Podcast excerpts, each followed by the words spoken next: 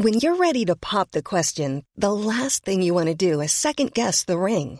At Bluenile.com, you can design a one of a kind ring with the ease and convenience of shopping online. Choose your diamond and setting. When you find the one, you'll get it delivered right to your door. Go to Bluenile.com and use promo code LISTEN to get $50 off your purchase of $500 or more. That's code LISTEN at Bluenile.com for $50 off your purchase. Bluenile.com code LISTEN.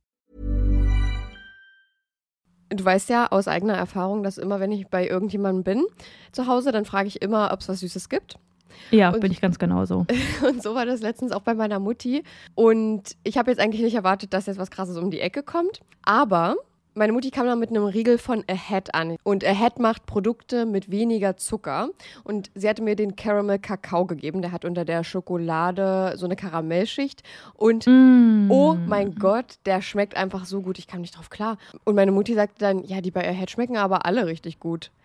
Oh, klingt richtig, richtig geil. Ich finde so, oh, Karamell, da bin ich einfach immer zu haben. Ich bin, da bin ich eine Karamellmaus. Aber den Aufstrich, von dem hast du mir auch erzählt, den hast du fast aufgegessen, oder? Ja, ich bin eigentlich treue Schokoaufstrichesserin von einer bestimmten, sehr bekannten Marke. Und ob ihr es mir jetzt glaubt oder nicht, der wurde abgelöst von Crazy Hazel und der schmeckt genauso. Nee, der schmeckt nicht genauso. Der schmeckt sogar noch viel besser und viel schokoladiger. Es ist wirklich, ich, ich, ich komme da immer noch nicht drauf klar. Nee, ihr glaubt das jetzt auch nicht. Ich habe das auch nicht geglaubt. Chanot hat mir davon erzählt und ich habe ihr das auch nicht geglaubt. Und dann habe ich den probiert und es ist ja einfach so verrückt. Der schmeckt wirklich genauso. Und als wäre es die, ich habe es damit verglichen, als wäre es die große Schwester Ja. von dieser Sache. Nämlich noch, noch, noch besser, noch schokoladiger, noch die, die Geschmacks, das Geschmacksprofil ist noch tiefer. Und ich finde es so verrückt, weil die Produkte von Ahead weniger Zucker haben als die gängigen Marken. So, Ja. und da kommen wir jetzt kurz zum Thema, ihr schaltet jetzt nicht ab. Wir sind Selfcare-Mäuse und die versuchen ihren Körper zu verstehen. Und da geht es auch ein bisschen um Ernährung. Ich als Ernährungssportmaus, die jetzt angefangen hat, ein bisschen laufen zu gehen, musste mit 25 Jahren, so lange hat es gedauert, lernen, dass es nicht immer um Schwarz und Weiß in der Ernährung geht. Es geht nicht um den bösen Zucker und auf der anderen Seite das tolle Gemüse, sondern es geht um Balance. Man muss eine Balance finden, um damit glücklich zu sein und um das auch auf Dauer durchziehen zu können. In gängigen Produkten sind nämlich zum Beispiel 50 Prozent, sehr, sehr häufig 50 Prozent leere Kalorien, also wirklich einfach nur raffinierter Zucker, um das Produkt zu füllen und dich davon in Anführungsstrichen abhängig zu machen. Ahead hatte davon aber auch genug und hat gesagt, nee, komm, wir füllen die 50 Prozent mit guten Dingen, damit die auch irgendwas mit sich bringen. Und da geht es jetzt um Ballaststoffe. Und wer davon noch nicht gehört hat, Ballaststoffe sind die kleinen Helfer, die in eurem Darm auch dafür sorgen, dass da alles ordentlich läuft, neben guten Bakterien. Aber Ballaststoffe füttern die guten Bakterien zum Beispiel eben auch. Und auf Dauer, wenn man darauf achtet und weniger Zucker zum Beispiel isst, mehr Ballaststoffe, dann ist das gut für euren Darm und auch deutlich besser für euren Blutzuckerspiegel, was dann zum Beispiel geringeres Risiko für Herzkrankheiten oder Typ 2 Diabetes gibt. Und jetzt Ernährungsstunde beendet, wir kommen zu den nicen Dingen. Ihr müsst es einfach mal selber ausprobieren, Leute. Wir können jetzt hier so viel erklären, wie wir wollen. Aber eure kleinen Geschmacksknospen da auf der Zunge, die müssen es selbst mal erleben. Und mit unserem Code CRIME bekommt ihr auch noch 10% Rabatt. Der Link ist auch nochmal in der Episodenbeschreibung. Und happy snacking.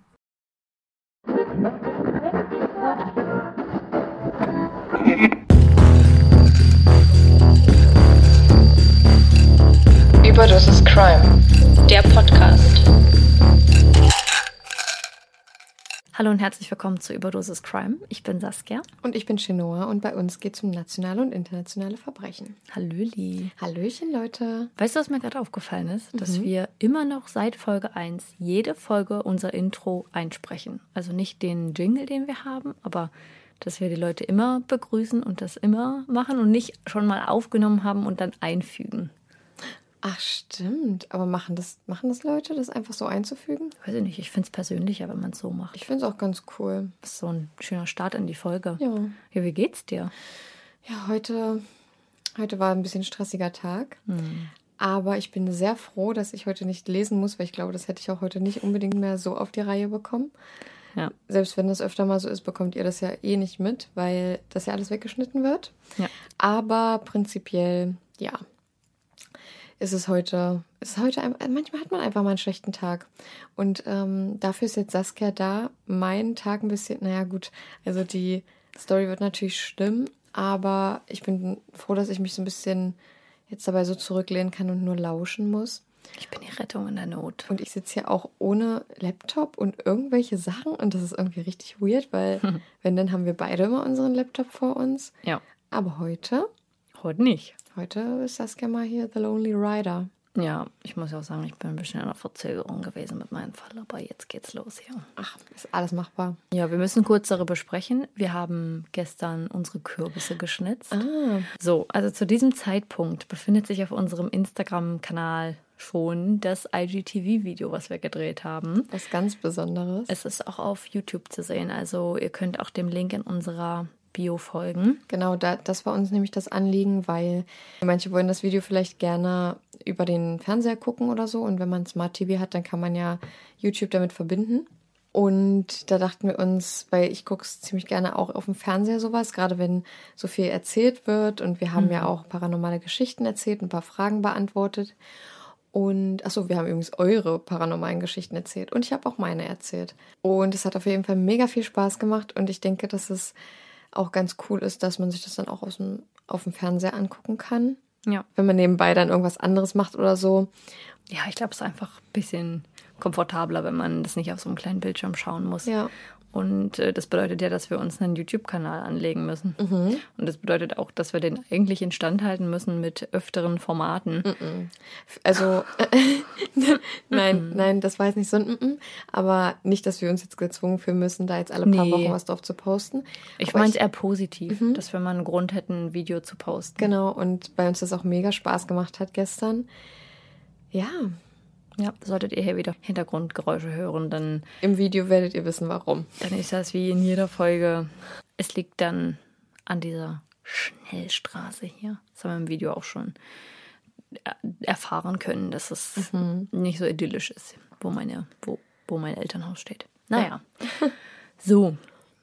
Auf jeden Fall ist das Video super toll geworden, auch wenn ich es noch nicht geschnitten habe. Also wir sind hier gerade aus der, wir gucken gerade in die Zukunft. Wir reden gerade mit euch in der Zukunft. Und wir gehen einfach mal schon ganz dreist davon aus, dass es ganz cool wird. Das ist ganz wunderbar geworden, bin ich mir ganz sicher. Also viel Spaß beim Schauen, guckt da gerne mal rein.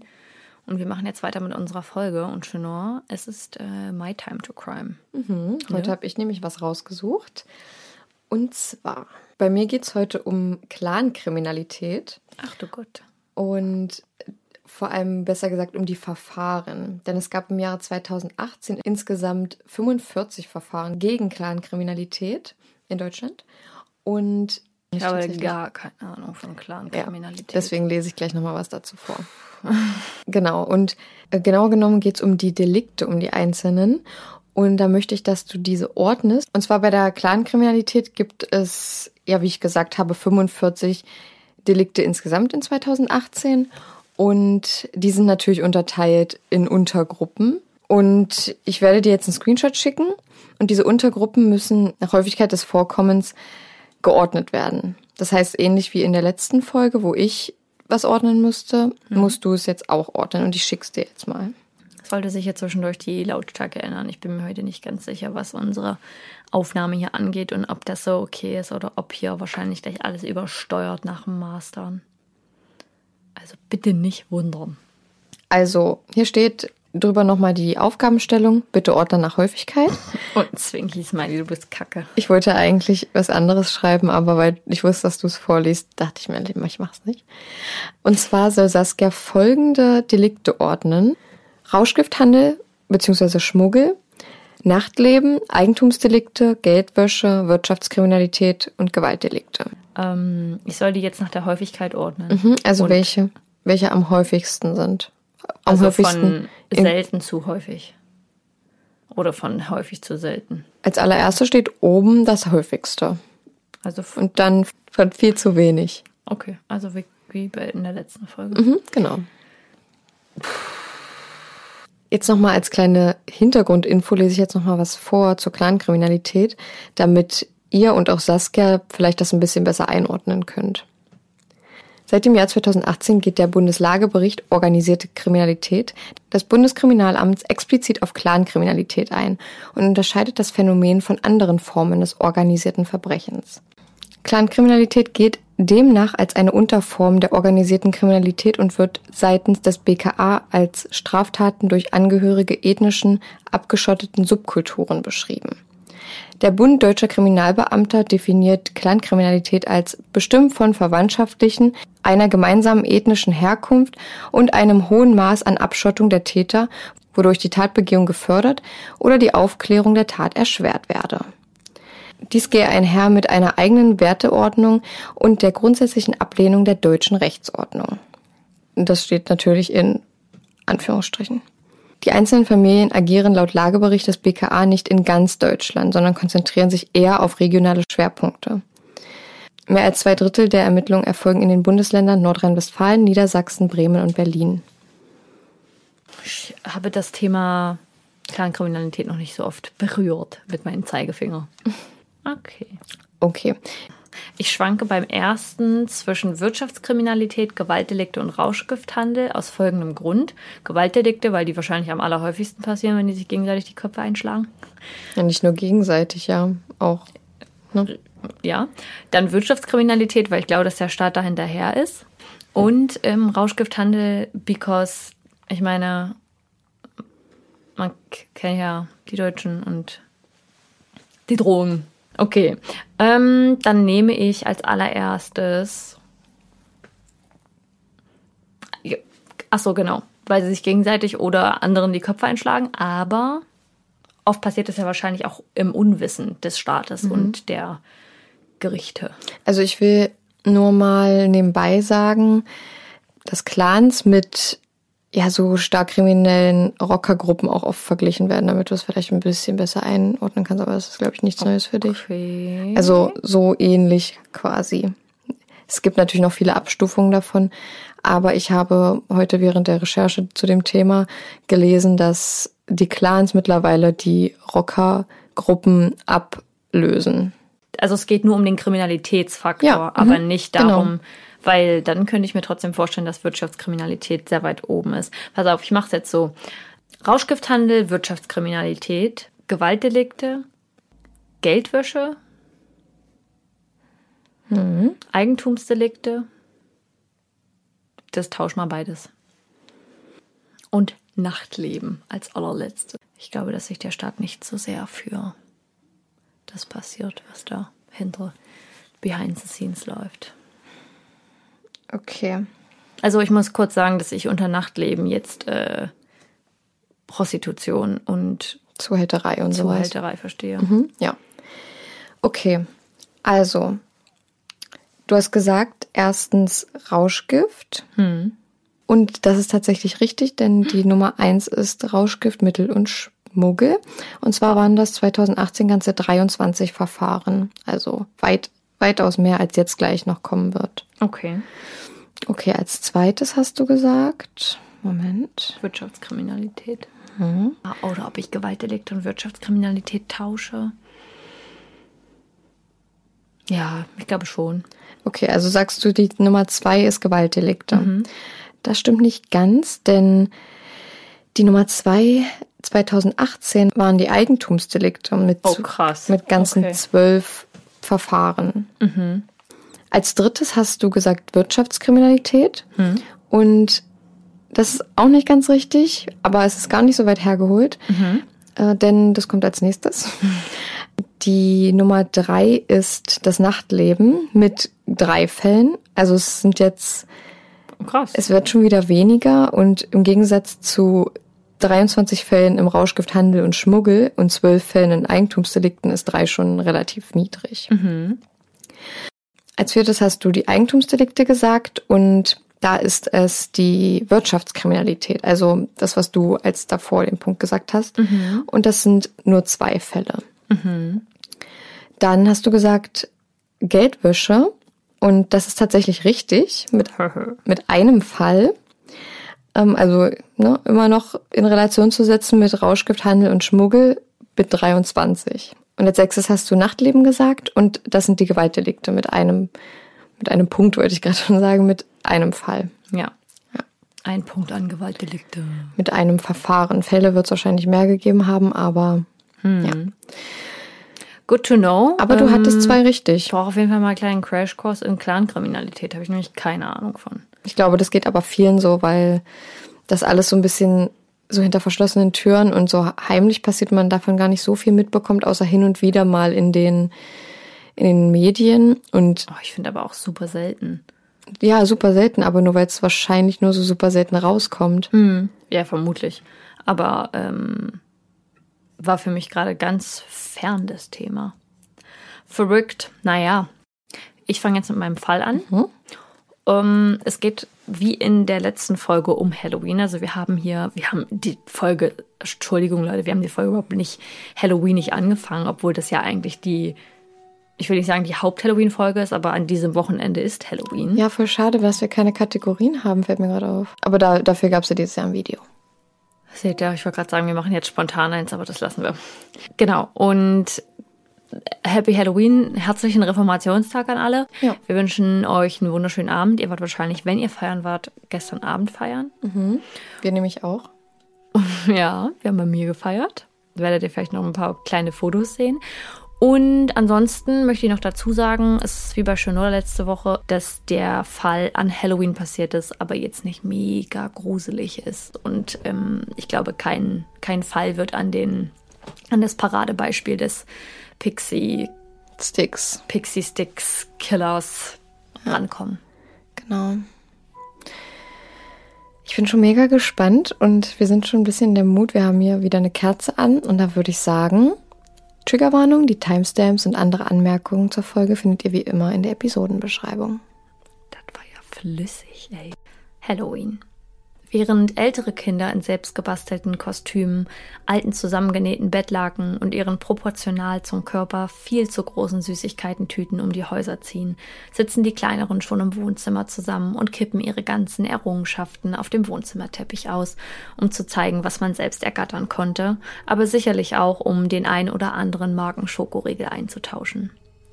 Ich persönlich schließe, nachdem ich Kindern die Süßigkeiten ausgehändigt habe, meine eigene Tür ganz besonders sorgsam ab.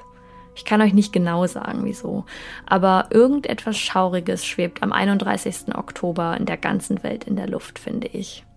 In der folgenden Geschichte ist dies auch der Fall. Das Haus der Familie war sicher verschlossen, sie in dem Haus ihrer Meinung nach so sicher, wie man sich nirgends fühlt. Ich bin jetzt schon richtig thrilled. George und Rose Carter aus Lawton, Oklahoma, hatten all diese Erlebnisse. Ich muss kurz dazu sagen, mein Fall ist dieses Jahr kein nationaler Fall, denn da gibt es sehr wenig zu finden. Hatten all diese Erlebnisse, die andere Eltern gerade mit ihren Kindern erleben, noch vor sich. Ihre Tochter Nima Louise, Naima, Nima, war gerade erst einmal eineinhalb Jahre alt. Irgendwann würden sie mit ihr auch um die Häuser ziehen, sich Kostüme ausdenken, in denen sie einen Abend im Jahr sein konnte, wer sie wollte. Doch an diesem 31. Oktober im Jahr 1977 verlief im Hause Carter alles sehr ruhig und nicht wirklich anders als an anderen Abenden. Zu Nimas Bettzeit legen sie sie in ihr Bettchen, decken sie zu, geben ihr einen gute Nachtkuss und verlassen das Zimmer, in dem Nima ihren Ruhe- und Rückzugsort hatte, wo ihr kleiner Körper neue Energie schöpfte, um die Welt am nächsten Tag mit wachem Geist zu entdecken. Kurz bevor sie die Tür schließen, beginnt Nima fürchterlich zu schreien. Doch entgegen anderer Meinungen und auch weil ihnen die Situation und dieses genaue Schreien und Weinen des Kindes nicht unbekannt sind, verlassen sie den Raum. Nach dem Motto, das Kind würde sich müde weinen und irgendwann einschlafen. Sie kannten ihr Kind gut und wenige Minuten später ist das Haus erfüllt von Stille. Es ist nicht ungewöhnlich, dass ein anderthalb Jahre altes Kind die Nacht durchschläft. Und so betreten George und Rose am 1. November 1977, dem Morgen nach der gruseligsten Nacht des Jahres, zu der sollte sie für die beiden auf jeden Fall werden, das Zimmer ihrer Tochter, um sie aus ihrem Bettchen zu holen. Doch dieses ist leer. Im Zimmer keine Spur von Nima. Panisch fangen beide an, sie zu rufen, sie zu suchen. Unter Schock, dass ihr Kind womöglich einen Weg aus dem Gitterbettchen und ihrem Zimmer gefunden hatte, suchen sie sie im ganzen Haus. Doch Nima ist nirgendwo zu finden. Es dauert nicht lange, bis sie die Polizei rufen und diese im Zimmer der 19 Monate alten Nima stehen, um die Eltern zu befragen, Hinweise zu sammeln und mögliche Anhaltspunkte zu erhalten. Nima musste selber weder groß noch selbstständig genug, um die Türen alleine zu öffnen, von jemandem aus dem Haus gebracht worden sein. Am schlüssigsten wäre das Fenster an ihrem Zimmer. Von hier aus hätte man sie problemlos aus dem Haus bekommen können. Doch beim Untersuchen dieser finden sich keinerlei Einbruchsspuren, die darauf hinweisen, dass der Täter sich so Zugang zum Haus verschaffte. Nun stehen sie da, die Eltern mit den Beamten in dem Kinderzimmer, als einer dieser auf den großen Kleiderschrank zeigt und darauf hinweist, dass sich in diesem problemlos eine erwachsene Person hätte verstecken können. Rose und George, noch immer unter Schock, erzählen von Nimas Geschrei kurz bevor sie den Raum verließen. Jetzt vermuten sie, das Kind hatte ihren Kidnapper gesehen und vor Angst nach Hilfe geschrien. Oh mein Gott. Viele Tage und Wochen vergehen aber keine Spur, der man folgt, führt zu genaueren Hinweisen oder Indizien um Nima und ihre Entführerin. Die Gedanken der Eltern drehen sich im Kreis, und als wäre die Abwesen und Unwissenheit um das Wohlbefinden ihrer Tochter nicht aufzehrend genug, beginnen die Menschen ihre eigene Erklärung für den ungelösten Fall zu finden und erzählen sich, dass das Elternpaar womöglich das eigene Kind entführt hatte. Weit gegriffen ist diese Vermutung nicht, gab es doch viele Fälle, in denen Eltern am Verschwinden der eigenen Kinder beteiligt waren. Diesen Vorwürfen nimmt sich die Polizei sofort an, doch nach mehreren Ermittlungsschritten, zu denen stundenlange Verhöre und ein Lügendetektortest zählten, in denen das Elternpaar sofort einwilligte, kommen sie zu dem Entschluss, dass die beiden unschuldig sind und nichts mit dem Verschwinden ihrer Tochter zu tun haben können. Doch noch eine Ungewöhnlichkeit hatte sich im Hause Carter zugetragen. Die letzten Wochen schienen sie wie vom Unglück verfolgt oder als hätte es jemand ganz speziell auf ihr kleines Familienglück abgesehen. Man erzählte sich, dass etwas Finsteres sein Unwesen in der Stadt Lawton trieb. Zwei Monate zuvor nämlich fanden sie ihren Hund vergiftet im Garten. Zwei Tage danach wurde ihr Haus von Unbekannten vandalisiert. Doch die Ermittlungen im Haus zu diesem Zeitpunkt ließen die Beamten im Dunkeln tappen. Gab es doch keinerlei Anhaltspunkte, Hinweise oder Spuren, wer für die Zerstörung ihres kleinen Heims zu verantworten war. Schließlich verstanden sie sich ausgezeichnet mit den Nachbarn und hatten niemanden im Kopf, der ihnen etwas Schlechtes hätte tun wollen. Zunächst beginnen die Ermittler Personen zu befragen, die der Familie nahestanden und hätten wissen können, wie das Haus von innen aussieht wie es aufgeteilt war und welche Versteckmöglichkeiten es geben könnte. Eine Person ging jedoch häufig ein und aus im Hause Carter.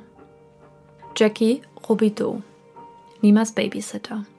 Als man sie mit den Vorwürfen konfrontiert, ist sie sichtlich überrascht, überhaupt in das Visier der Ermittler geraten zu sein. Schließlich war sie doch erst 17 und nur eine Schülerin, die sich ihr Taschengeld aufbessern wollte. Sie wird zur Polizeiwache gebeten, um ein paar Fragen zur Familie zu beantworten. Doch im Laufe des Gesprächs stellen die Polizisten zu wenige Hinweise für sich oder gar Indizien fest, die die 17-Jährige belasten könnten. Die Beweislage bleibt ernüchternd und Jackie Robideau wird wieder gehen gelassen.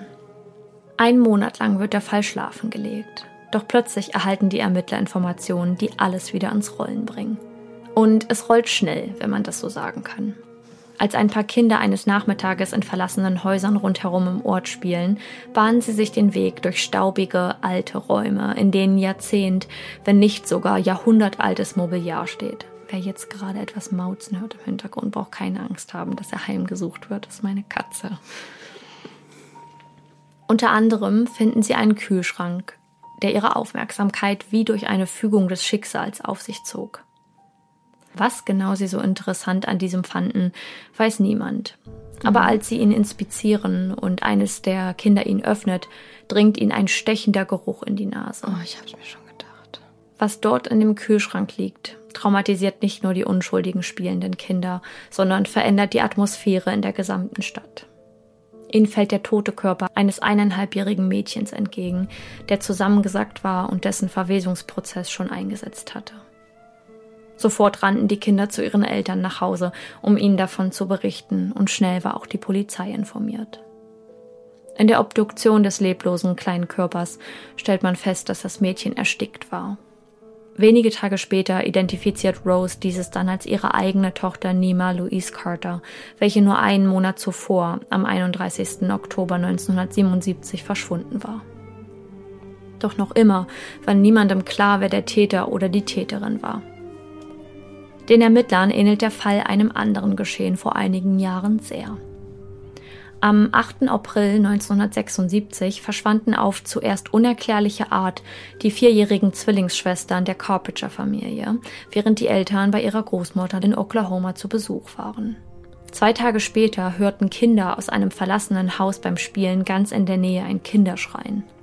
Als sie sich den Lauten nähern, können sie ausmachen, dass dieses aus einem Kühlschrank in dem nicht bewohnten Haus kam. Oh mein Gott. Doch entgegen der Erwartung, vielleicht ein ungeschicktes Tier darin vorzufinden, schaut ihm beim Öffnen der schweren Kühlschranktür ein vierjähriges, völlig verstörtes Mädchen in die Augen. Neben ihr ihre tote Zwillingsschwester. Sie wurden, nachdem die Kinder losstürmten, um ihren Eltern davon zu erzählen, als die Kinder identifiziert, die 48 Stunden zuvor auch als vermisst gemeldet wurden.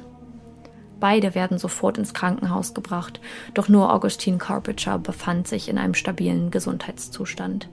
Mary hatte es nicht geschafft. Sie starb, weil sie in dem kleinen, fast luftdichten Kühlschrank erstickte. Augustine hingegen fand einen Spalt oder ein Loch, durch welches sie atmete und somit ihr grausames Schicksal überlebte. Krass mit vier, ne? Dass man da irgendwie. So einen Überlebensinstinkt haben muss. Ja. Verrückt. Als einziges überlebendes Opfer wird Augustine über die Person befragt, die ihr und ihrer Schwester all dies antat. Wer war imstande, zwei kleine, unschuldige Mädchen in einen Kühlschrank zu sperren, mit dem Wissen, dass sie dort mit großer Sicherheit und damit beabsichtigt ersticken würden? Augustine nennt eine Person, dessen Name wahrscheinlich als allerletztes auf der Liste der Verdächtigten stand. Jackie Rubido. Diese wurde verhört, fand jedoch das verteidigende Argument, dass die beiden, während sie auf diese aufpasste an jenem Tag, als sie ihre Augen nur zwei Minuten von ihnen ließ, vom Grundstück verschwanden und sich nicht mehr im Garten unter ihrer Aufsicht befanden. Als sie zurück in den Garten kamen, waren beide Kinder weg. Doch entgegen der Erwartung der Ermittler und der Hoffnung, ihre Person gefunden zu haben, sagt Jackie, dass es sie zutiefst trifft, die Kinder aus den Augen gelassen zu haben und sich jetzt für das Verschwinden verantwortlich fühlen zu müssen. Außerdem half und gab sie der Polizei Hinweise, um das Verbrechen schnellstmöglich aufklären zu können. Doch obwohl Augustin mit dem Finger auf Jackie zeigte, nehmen die Ermittler sie nicht ernst. Man könne einer Vierjährigen nicht in der Art und Weise trauen und muss vermuten, dass Jackie die Wahrheit erzählt und Augustine nur eine Ähnlichkeit zu ihr und der Täterin oder dem Täter gefunden hatte. Jackie, die sich zu dem Zeitpunkt in Untersuchungshaft befand, wird wieder freigelassen weil die Beziehung sowohl zwischen den Carpenter-Eltern als auch Augustine und Jackie durch die Vorfälle beeinflusst war und solch Beziehungen nur auf einer sehr guten Vertrauensbasis funktionieren können, wechselt Jackie Robideau die Familien und beginnt Nima, die eineinhalbjährige Tochter der Carters, zu zitten.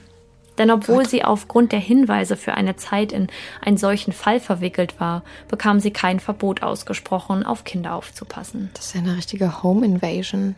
Hm.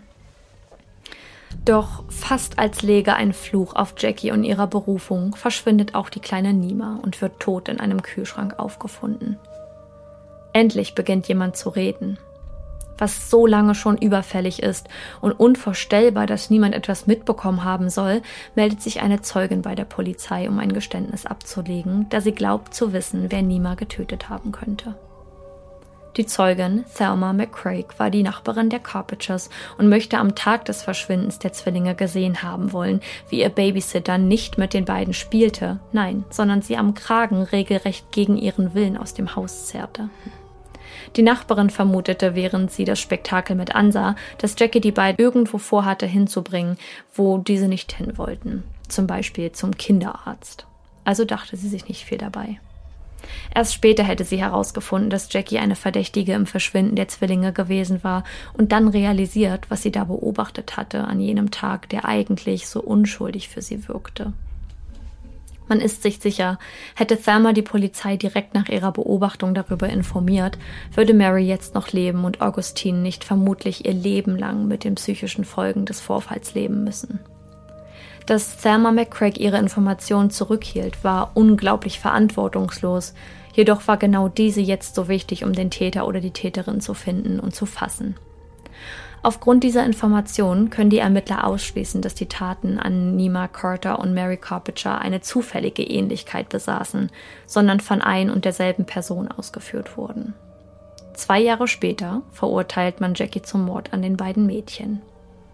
Die Anhörung der Zeugen im Fall der kaltblütigen Ermordung durch Ersticken in einem Kühlschrank gegen Jackie Rubidoux verfolgen viele Menschen gespannt und voller Hoffnung auf Gerechtigkeit. Ein Mensch, ein ganz Unschuldiger, der so etwas in seinem Alter nicht durchmachen sollte, ist Augustine Carpenter, die Zwillingsschwester der im Kühlschrank verstorbenen Mary Carpenter. Sie wird dazu aufgefordert, gedanklich zurückzugehen und alle Geschehnisse des Tages laut auszusprechen. Laut auszusprechen, wie ihre Schwester, der sie doch so nah war, verstarb und diese damit verlor. Augustin erklärt, dass Jackie die beiden zu einem weißen Haus brachte, das ganz in der Nähe der Bahnschienen war, sie diesen Ort zuvor nicht kannte und noch nie dort gewesen war. Augustine und Mary vertrauten ihrem Babysitter und folgten ihr ohne Fragen in das Haus. Nach einer Weile hätten die beiden sich unwohl gefühlt, weil dieses ganz verwüstet und die Möbel dort zerstört waren. Jackie hätte dann die beiden Mädchen darum gebeten, in den Kühlschrank zu klettern, denn sie verspreche, dass ihre Tante sie ganz bald abholen würde, um mit ihnen ein Eis essen zu gehen. Eigentlich schien es ausweglos sicher zu sein, dass Jackie Robidoux sowohl an Mary Carpenters als auch an Nima Louise Carters Tod Schuld hatte, wird jedoch trotzdem nicht verurteilt, da im Fall 1976 zwar gleich zwei Zeugen das Geschehen beobachtet haben wollen, im Fall 1977 aber gar kein Zeuge existiert, der die Schuld der 17-Jährigen hätte bestätigen können. Jackie muss sich zunächst nicht in einem Prozess wegen Mordes stellen. Schließlich waren auch die Beweise, die man hatte, ihre DNA, die aufgrund ihres Minijobs definitiv im Hause der Carters sein musste. Fingerabdrücke oder Haare hinterließ sie unwillkürlich, auch in der Zeit, in der sie sonst auf Nima aufpasste. Außerdem hatten die Kinder, die den Kühlschrank auffanden, nicht auf die Wichtigkeit eines Tatortes geachtet und somit sehr wahrscheinlich viele Spuren, die hätten helfen können, verwischt. Zwei Jahre später verurteilt man Jackie zum Mord an einer der beiden Mädchen. Rose und George Carter haben ihr kleines Mädchen verloren. Was aber für viele den Gedanken noch unerträglicher macht, ist, dass sie nie herausgefunden haben, ob Nima wirklich von Jackie Robideau in den Kühlschrank gesperrt wurde. Wer war schuld am Tod ihrer Tochter? Eine genaue Antwort bekamen sie nie darauf. George sagt in einem Interview Jahre später, dass er und seine Frau viele, viele Jahre mit den Was wäre wenn Fragen lebten, tagtäglich davon begleitet wurden. Was, wenn wir sie nicht hätten schreien lassen, sondern zu uns geholt hätten? War es jemand, den wir kannten? Für George und Rose spielt dies aber keine Rolle mehr. Ihre Tochter ist nicht mehr bei ihnen. George sagt, ich muss nicht mehr wissen, wer es getan hat. Die Person, die die Tat begangen hat, muss sich einzig und allein vor Gott beweisen. Weißt du, ich werde das alles nie vergessen, aber ich vergebe der Person. Ja, das tue ich wirklich und das ist das Einzige, was mich meinen Frieden hat finden lassen. Wow. Ich habe gerade richtig Gänsehaut bekommen beim Ende, aber auch beim Anfang einmal, wo du gesagt hast, und das hat mich ein bisschen an meinen Halloween-Fall erinnert, hm. mit den Metaphern des Steinschmeißens und so. Hm. Da dachte ich mir, weil der Kidnapper oder die Kidnapperin sich wahrscheinlich im Schrank versteckt hatte. Hm. Und wenn man so eine, so eine Sachen beschreibt, dass es vorher einen Schrei gab und dass dann später auf einmal so, ja, so festgestellt wird, okay, in dem Schrank kann sich ein Mensch verstecken. Ja, dass so die Vermutung geäußert wird. Ja, und die wahrscheinlich auch, die ist ja auch nicht weit hergeholt. Also es ist ja, ja definitiv äh, möglich. Ja, vor allem, weil man davon ausgeht, dass sie in der Nacht oder am Abend war das Haus abgeschlossen mhm. und dass sie ihren Zugang oder auf jeden Fall der Täter seinen Zugang am Tag getätigt hat. Krass. Um gruselig, wenn man darüber nachdenkt, dass er wahrscheinlich, er oder sie, mhm. wahrscheinlich die ganze Zeit mit im Raum war. Mit im Raum war, vielleicht für mehrere Stunden, einfach nur oh. mit der Absicht, ja. sie zu Boah. Ja, ich finde es auch ich finde es auch furchtbar. Ich muss sagen, ich habe den Fall ja so ein bisschen in Etappen recherchiert und dadurch war mir so dieses ganze Ausmaß des Falls gar nicht so bewusst, bis ich ihn jetzt gerade nochmal gelesen habe, weil ich ihn nie im ganzen Stück vor mir hatte. Ja. Genau, dann habe ich mir noch zwei Sachen aufgeschrieben. Einmal Jackies Schuld mhm. und ob wir daran glauben, beziehungsweise ob wir denken, ob du denkst, dass sie zu Recht verurteilt wurde. Mhm. Was hast du so im Gefühl? Und bist du der Meinung, dass sie für den zweiten Mord oder beziehungsweise den anderen Mord auch hätte verurteilt werden müssen? Also prinzipiell ja. Ich bin mir schon ziemlich sicher, beziehungsweise ich könnte es mir gut vorstellen, dass sie ganz sicher für den Mord an und den versuchten Mord an den beiden Zwillingsschwestern verantwortlich ist.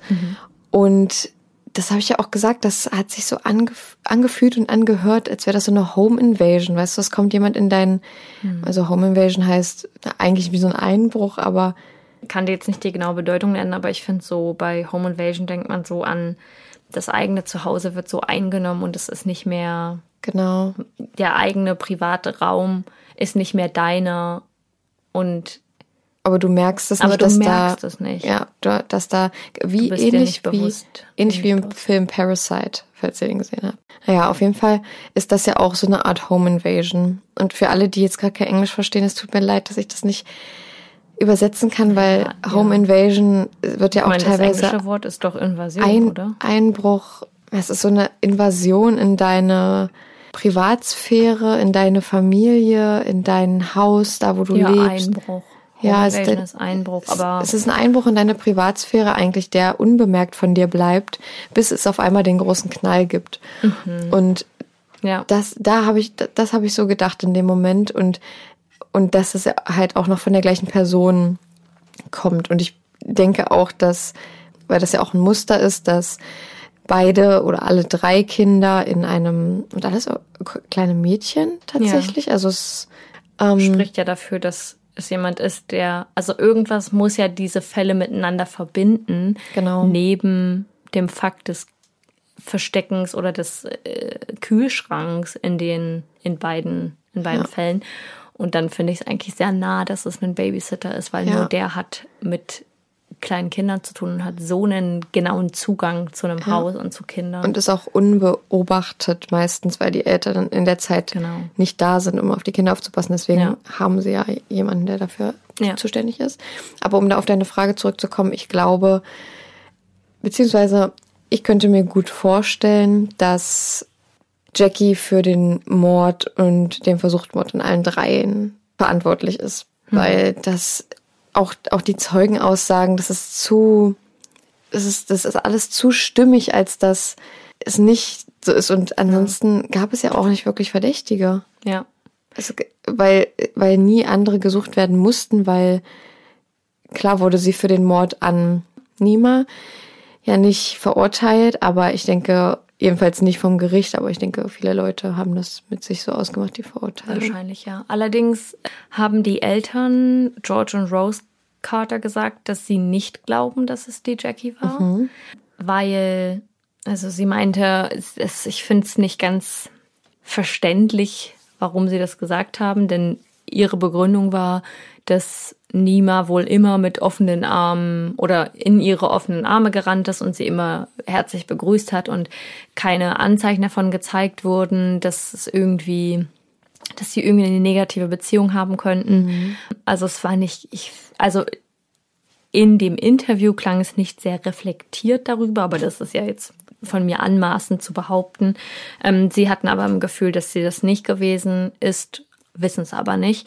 Der Vater hat gesagt, er hat zwischendurch mal ein Interview von Jackie gehört, in dem sie gesagt hat, dass sie zu diesem Zeitpunkt in ihrem Leben oft unter Drogen stand. Man geht aber davon aus, dass das eher so einen ja so eine in Anführungsstrichen Entschuldigung dafür ist, was sie getan hat. So von wegen, ich war mir, ich war nicht ich selbst und ähm, nicht, dass sie es zugibt, aber teilweise irgendwie schon, weil sie so sagt, ich war nicht ich selbst, weil ich Drogen genommen habe. Kann sein, dass ich es war, kann sein, dass ich es nicht war. Ja. Ja, und ich meine, Menschen können ja auch ganz gut Sachen vorspielen und sind auch nicht immer ehrlich. Manche Menschen sind sehr, sehr manipulativ, können genau die Knöpfe drehen, die sie drehen müssen, um dich glauben zu lassen, dass Ja. alles so ist, wie sie, sie, sie dich das glauben lassen wollen. Also sie bi- bilden eine Welt um dich herum, in der du glaubst, es ist alles gut. Ja. Aber wenn die Nachbarin aussagt, sie hat gesehen, wie sie sie da so weggezottelt hat, mh, Und ich will jetzt nicht sagen, dass, also wir kennen die familiären Hintergründe nicht, wir haben es nie, wir waren nie dabei, als sie ihr mit offenen Armen in die Arme gelaufen ist. Und vielleicht kriegt man da, wenn man das sieht, nochmal ganz andere Gefühle dafür. Aber ich bin der festen Überzeugung, dass man auch den, den Aspekt der manipulativen Persönlichkeit damit reinspielen lassen sollte, weil ja. das, also ich denke, es gibt ja nicht wenig manipulative Menschen und wir beide kennen, bin ich mir ziemlich sicher, höchstwahrscheinlich schon ein, zwei Menschen, die manipulativ sind. Mhm. Und ich denke, jeder andere hat in seinem Leben schon mehrmals Menschen kennengelernt, die manipulativ sind. Und deswegen ist es halt auch eine realistische Theorie, dass es halt wirklich auch nicht so Friede, Freude, Eierkuchen ist, wie ihre ja. Eltern das denken. Ja. Aber das wollen wir jetzt auch nicht.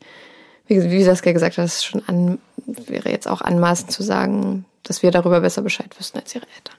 Mm, und dann ist mir noch wichtig, dass wir einmal darüber sprechen, was ich nämlich am allerschlimmsten finde in der ganzen Geschichte, neben der Unwissenheit der Eltern über den Täter, weil manche finden erst damit ihren Frieden. Mhm. Die Augustine, was die für einen Schmerz und was die für ein Trauma davon trägt, nachdem ihre Schwester neben ihr verstorben ist. Hm, ihre Zwillingsschwester. Und ihre Zwillingsschwester. Und auch wenn so ein kleiner Mensch das vielleicht nicht so bewusst wahrnimmt, ich bin mir ganz, ganz sicher, dass da irgendwo verankert ist, dass sie überlebt hat, weil sie ihrer Schwester nicht die Möglichkeit gegeben hat, mhm.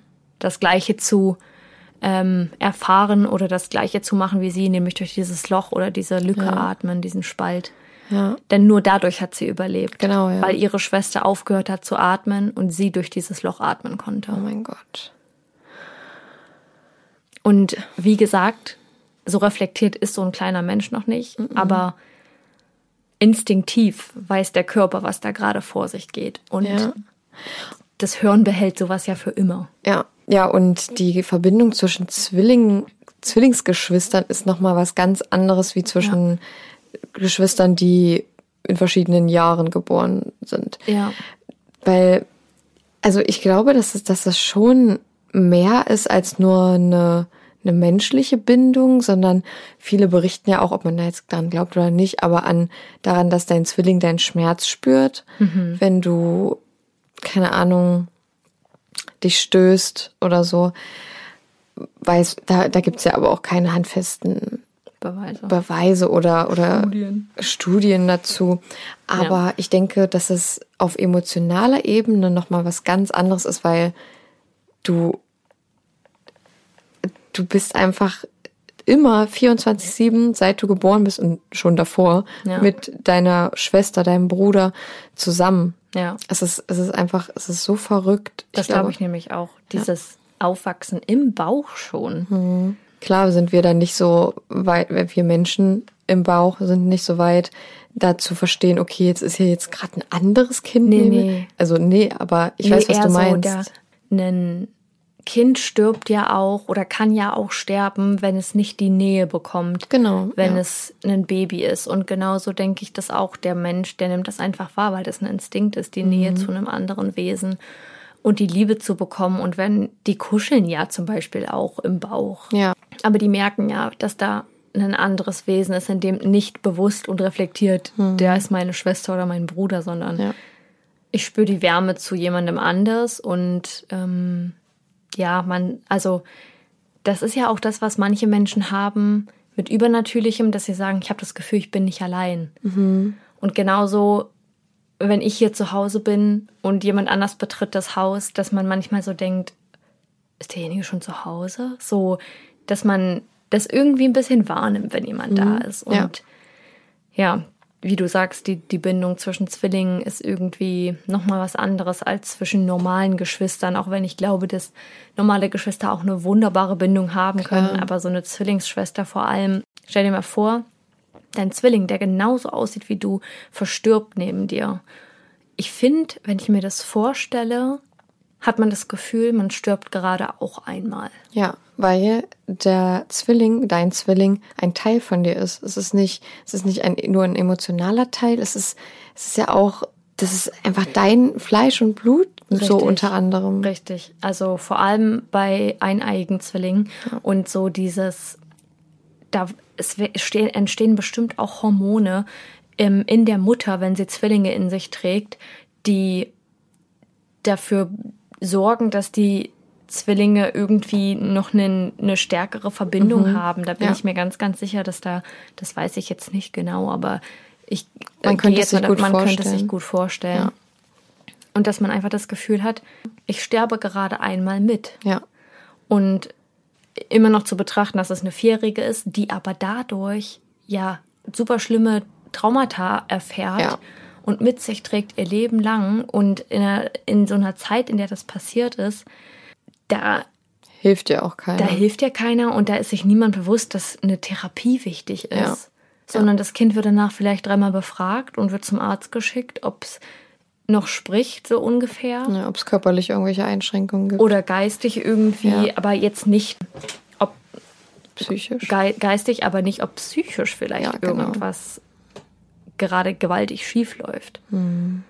Also, ich würde gerne mal wissen. Es muss unglaublich schwer gewesen sein für sie, durch den Rest ihrer Kindheit und ihre Jugendjahre, ihre Teenagerjahre und ihr junges Erwachsenenalter zu kommen. Absolut. Ich habe gesucht, ob man die Augustine Carpenter irgendwie nochmal irgendwo auffindet als erwachsene Person, ob Mhm. sie irgendwann nochmal darüber gesprochen hat, aber gar nicht. Und ich gehe ganz stark davon aus, dass das einen Grund hat. Ja. Nämlich, dass Mhm. so eine Person, die so lange unter diesem Trauma leidet, da dran krachen geht. Mhm. Ja, Ja. Oh, ich habe schon wieder richtig Gänsehaut. Genau. Das Ja. war unser Fall. Ich hoffe, ihr konntet etwas mitnehmen und fandet den Fall spannend. Habt den vielleicht noch nicht allzu oft gehört, da bin ich mir nicht ganz sicher. Also ich kannte ihn, muss ich sagen, nicht. Also als du vorgelesen, angefangen hast vorzulesen, dachte ich, okay, es gibt ja viele Fälle, die bekannt sind, dass jemand in der Nacht ein Kind aus deren Bett genommen hat und es gekidnappt hat. Und dann dachte ich, okay, hm, vielleicht kenne ich den doch, aber nein, ich kannte den nicht. Ja, ihr könnt uns gerne bei überdosis.crime.podcast Mit UE. auf Instagram folgen und auch gerne schreiben. Wir posten zu jedem Fall drei Bilder. Das erste ist immer ein oder mehrere Illustrationen zu dem Fall. Da könnt ihr in den Kommentaren mitraten. Und ich sage es jetzt noch einmal, dass wir ähm, demnächst vorhaben, immer mal wieder jemanden aus den Kommentaren zu losen, der dann eine Kleinigkeit geschenkt bekommt. Es werden jetzt keine riesengroßen Weihnachtsgeschenke werden, aber eine kleine Aufmerksamkeit von uns. Und wenn ihr darauf Lust habt, dann kommentiert gern und ratet mit. Das ist immer super spannend zu sehen, wer es schon vorher errät oder wer eben nicht und vielleicht auch daneben liegt. Und die anderen beiden Bilder sind dann zum Fall mit weiteren Informationen oder Fotos. Und da könnt ihr gerne vorbeischauen, um das Ganze so ein bisschen bildlich zu Euch untermalen zu lassen. untermalen zu lassen. Und ähm, ja, genau. Ja, aber ich finde es mega wichtig immer, dass man ein bisschen auch visuelles Material zu einem Fall hat, weil Ja. man stellt sich manchmal die, die Opfer oder die Täter oder alle handelnden Personen vor, aber wenn man sie dann doch mal noch mal sieht, dann kann man sich den Fall ein bisschen besser vorstellen. Manche wollen das vielleicht auch gar nicht. Hm, ich mache das, wenn ich True Crime Podcasts höre, zum Beispiel bei Mordlust, habe ich immer, also jetzt momentan höre ich ehrlich gesagt nicht so viel, weil ich auch gar nicht so viel Zeit habe, beziehungsweise weil mir das True Crime Thema mit unserem Podcast momentan einfach ausreicht. Ja. Und damals habe ich aber immer die Folge gehört und mir danach die Fotos angeguckt. Ja, genau. Aber nicht jetzt, weil ich sage, ich musste dieses Bild aufrechterhalten, sondern irgendwie wollte ich einfach so mir selbst eine Vorstellung machen und dann sehen, wie es wirklich ist. Und ich hatte das auch schon ein paar Mal, dass ich gar nicht explizit so nach den Fotos geguckt habe. Aber man folgt ja meistens dem Podcast, ihr könnt uns Ja. auch gerne folgen. Ähm, man folgt ja gerne dem Podcast, die man auch hört. Gerade wenn sie zu Fällen irgendwelche Sachen posten, zu Ja. Fällen, die eine ganze Folge umfasst haben. Und dann sehe ich das manchmal auf meiner Timeline und aber nur zufällig und denke mir so, ah, gut zu wissen, dass er so aussah und nicht Ja. so. Dass du die Folge vorher schon Ja. gehört hast und dann irgendwann zufällig im Nachhinein siehst, wie sie aussehen? Ja, also jetzt nicht irgendwann später, also es ist ja schon in den nächsten paar Stunden, aber nicht aktiv, dass ich danach suche. Ah, du? okay, ja. Genau. Also Guckt da gerne vorbei, wir würden uns da sehr freuen. vorbei. Und lasst ein kleines Follow da. ein kleines Follow und ein kleines Like unter den Beiträgen. Wir möchten auch gerne mit euch interagieren. Also schreibt uns, wenn ihr irgendwelche Anregungen habt, wenn ihr konstruktive Kritik habt, wenn ihr Fallvorschläge habt. Ah ja, die sind auch immer sehr gerne Alles gesehen. sowas ist super gern gesehen. Und wir kommen zu unseren mörderisch guten Faves.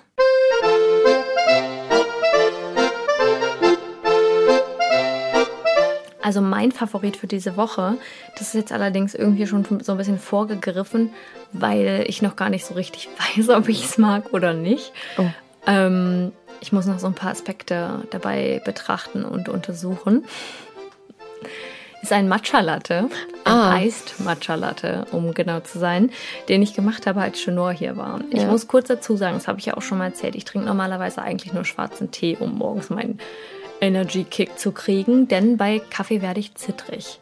Und entweder trinke ich schwarzen oder grünen Tee und dann aber eine Masse an grünen Tee. Also mittlerweile habe ich mein, meine Grenze da schon ein bisschen angehoben, mein Limit. Aber wie gesagt, ich werde zittrig und ich krieg so ein bisschen, ich habe äh, eine Zeit lang mit Panikattacken zu tun gehabt und fühle mich dann immer so kurz vor einer Panikattacke, wenn ich Kaffee trinke. Und ich habe gehört, Matcha hat viel mehr Koffein, dem bin ich mir bewusst, aber geht langsamer ins Blut und ist deswegen angenehmer für solche Menschen. Denn man hat bei Kaffee einen so eine Alarmbereitschaft, aber gleichzeitig auch so ein ganz zittriges Gefühl, Ja, weil, das. weil das Koffein so extrem schnell in das Blut geht Mhm. und der Körper halt überhaupt nicht weiß, was er tun soll. Und Tein hat man es ja früher genannt, da hast du mich ja sogar mal berichtigt und das habe ich dann dadurch auch gelernt.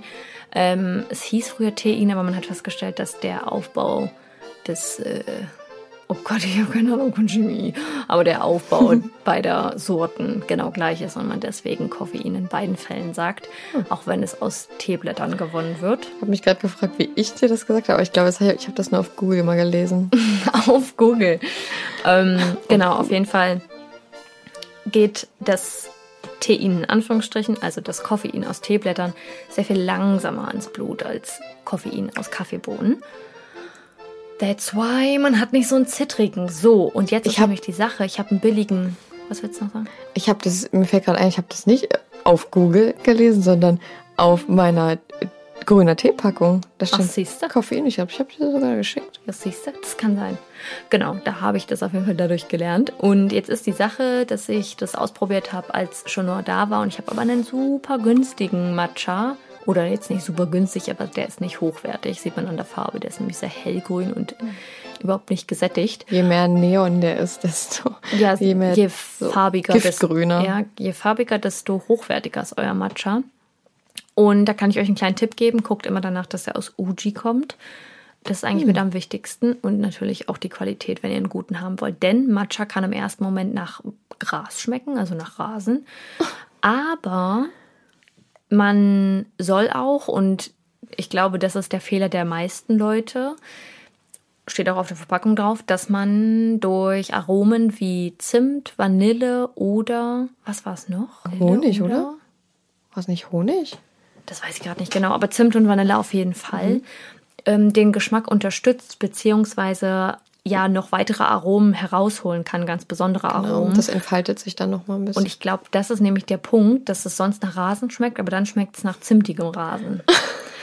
nee, ich habe ihn probiert in kalt, habe aber nicht so viel reingemacht, weil ich ja unglaublich Angst davor hatte, eine Panikattacke zu erleiden, wenn ich da jetzt zu viel von nehme. Schon Oh. hat sich fast bepisst vor Lachen. oh mein Gott, Leute, ich habe davon ein Video gemacht. Hey, das posten wir, Das wir müssen posten den wir Ton wegmachen. Weil, Warum? Weil ich gesagt habe, und du hast richtig gegrunzt im Hintergrund. Aber das war doch gerade lustig.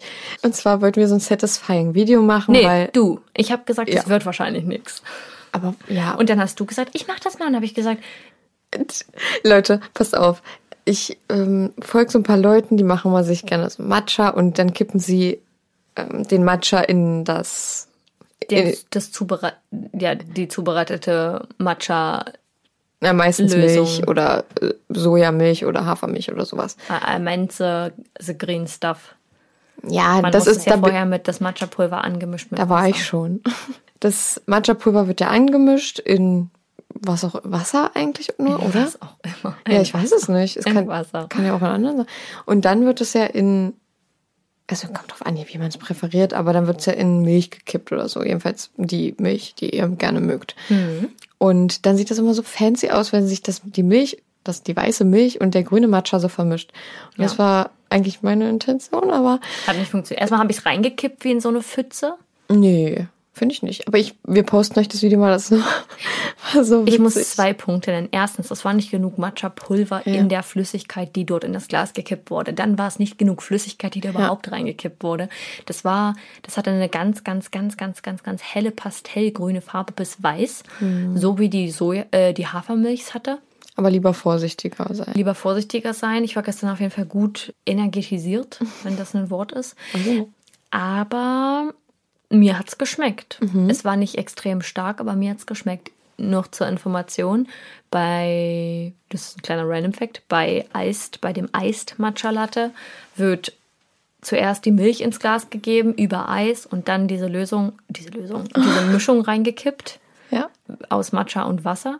Und in der warmen Version, so machen es die Baristas, kippt man zuerst die Matcha, das Matcha-Gemisch in die Tasse und dann mit, dem aufge, mit der aufgeschäumten Milch in, in den Matcha, um dann eben einen Latte-Art machen zu können. Genau.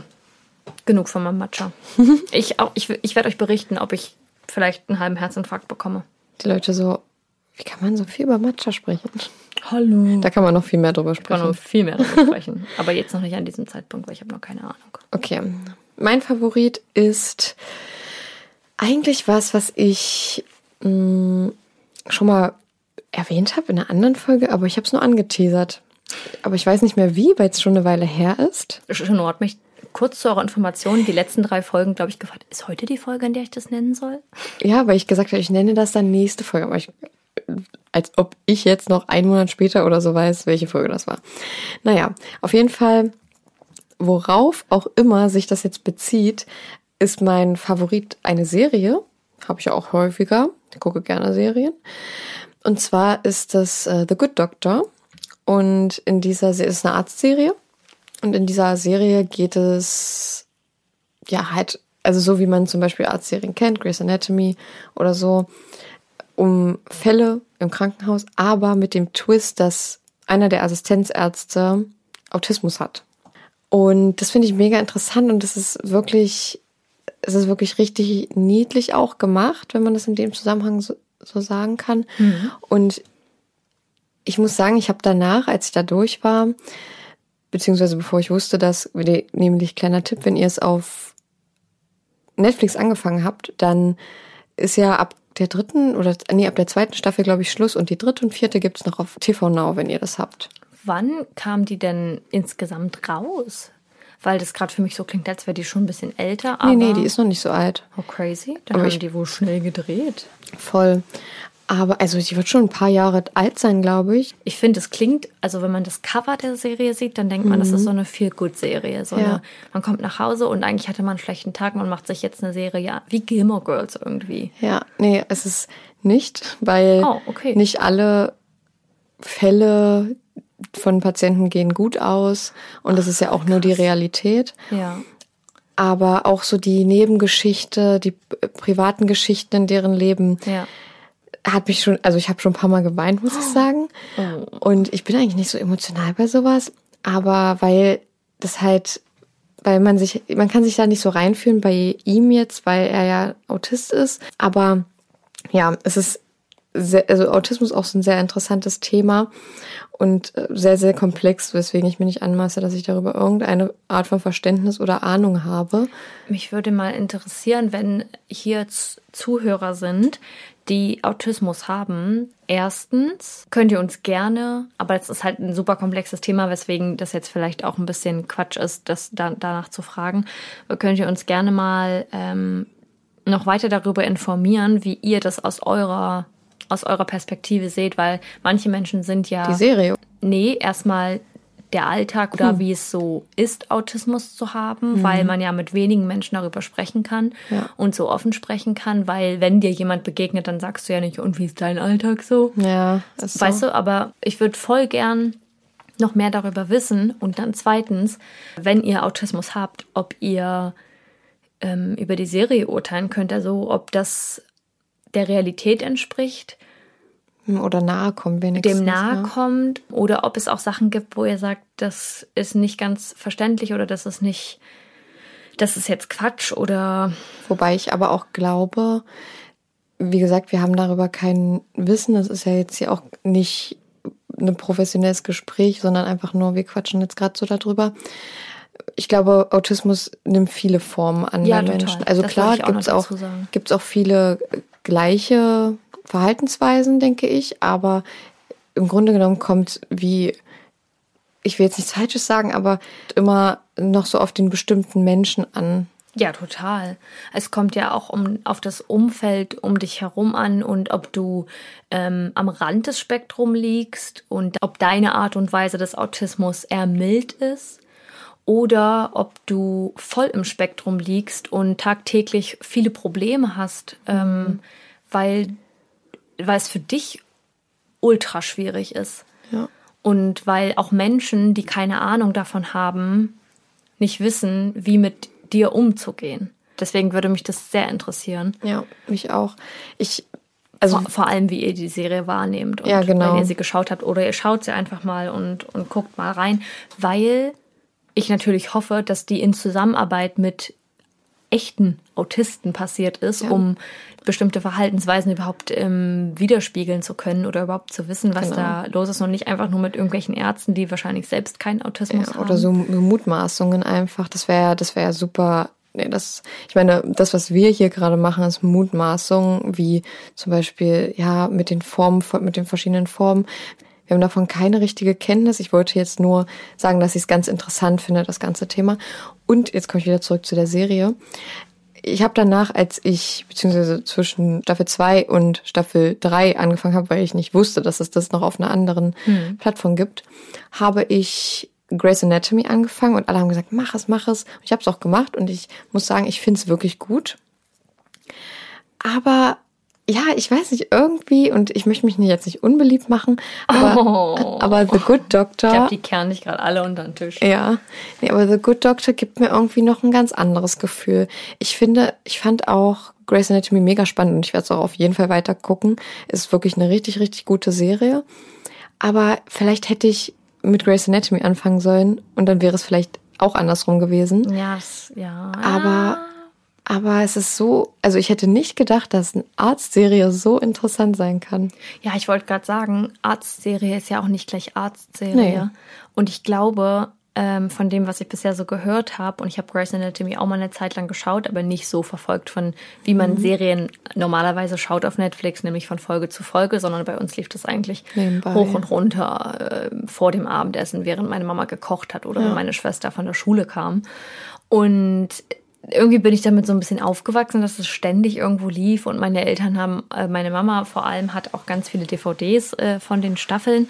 Krass. Mm, aber ich glaube, das ist nochmal ein anderer Mut und ein anderer, das ist nochmal ein anderer Vibe als bei The Good Doctor. Ja, weil das so modern ist und die ersten Staffeln von Grey's Anatomy sind ja sehr, ja, halt nicht so neu. Ich weiß gar Ich, nicht. ja, ich meine auch so von den Intrigen, die es bei Grey's Anatomy gibt. Ich habe The Good Doctor nicht gesehen, deswegen weiß ich nicht, in welcher Da Art gibt's und auch Weise. welche, mhm. Ja, aber wenn man Grey's Anatomy weiterschaut, dann hat man ja das Gefühl, jeder hat mit jedem gepennt oder jeder hat mit jedem irgendwie eine Beziehung gehabt. Ja. Und ich glaube, das ist nochmal eine andere, eine andere Art. So, das ist, als würde man eine, einen Tanzfilm mit einem Tanzfilm vergleichen, obwohl sie wahrscheinlich von der Aufmachung her komplett anders sind oder sehr unterschiedlich. Aber good to know. Und ich glaube, Mhm. wenige Leute haben The Good Doctor gesehen. Ja, und ich bin darauf durch eine Bloggerin bekannt geworden. Bekannt geworden. bist Bekannt du. geworden. Du bist Aufmerk- bekannt geworden. Aufmerksam geworden, meinte ich. Und ich dachte mir so, ja, ich bin halt nicht so eine Person, die so Arztserien guckt, weil sonst hätte ich das jetzt schon irgendwann mal getan. Ja. Und die Person, der ich gefolgt habe, dachte ich so, ja, aber sie ist halt auch nicht so eine Person, die ich, jetzt- so wie ich sie jetzt einschätzen würde. Und dann dachte ich mir, oh, probierst du es mal. Und dann habe ich es probiert und ich liebe es. Ja, aber es ist doch voll schön. Also guckt es euch gerne mal an. Und ja, es, ist, es, es füllt meinen Abend aus meistens. ja, voll schön.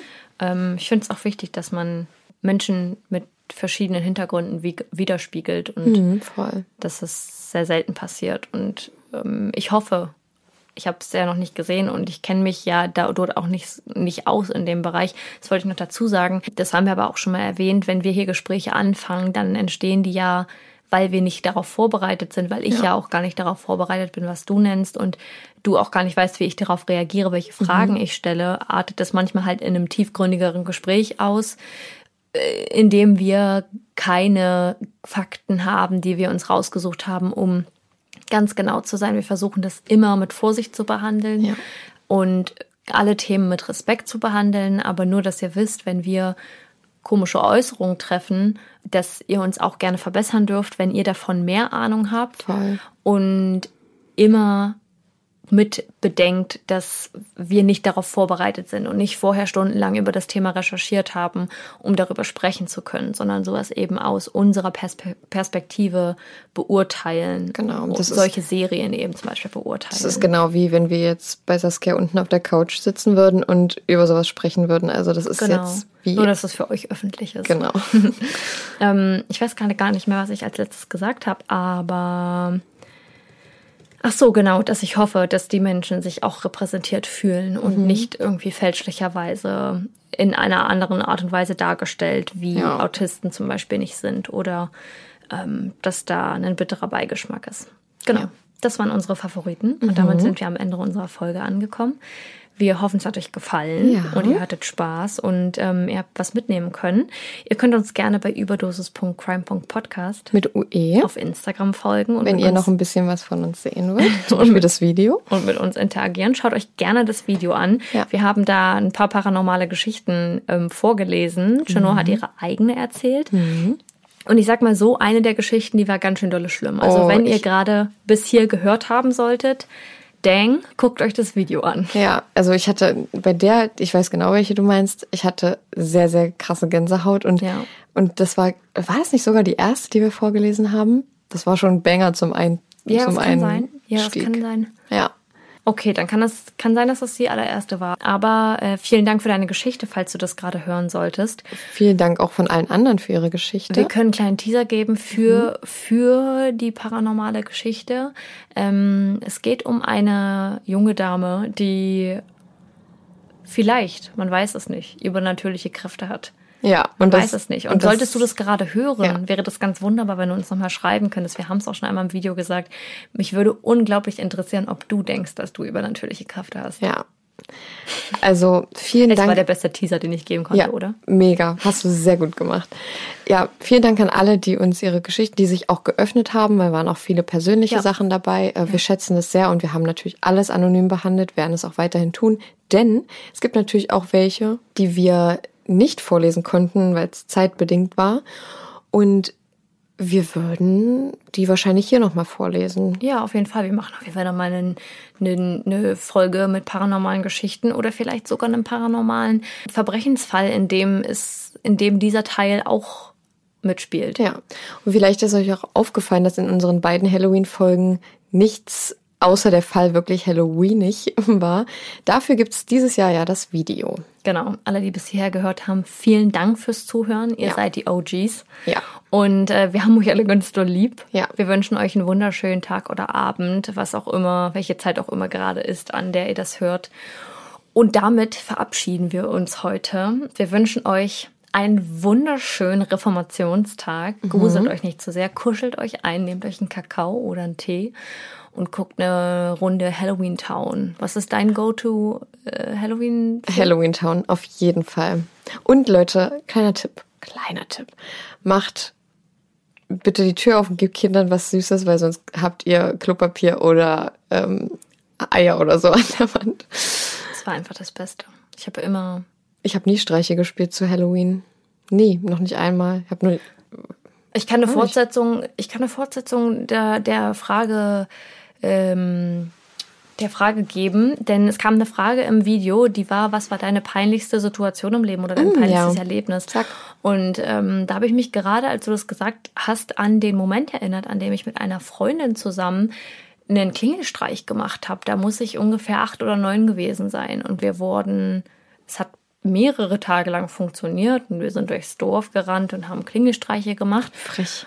Hauptsächlich bei den älteren Menschen, wo, also wo man wusste, wo ältere Menschen drin sind, weil die, nis- die es nicht so schnell zur Tür geschafft haben.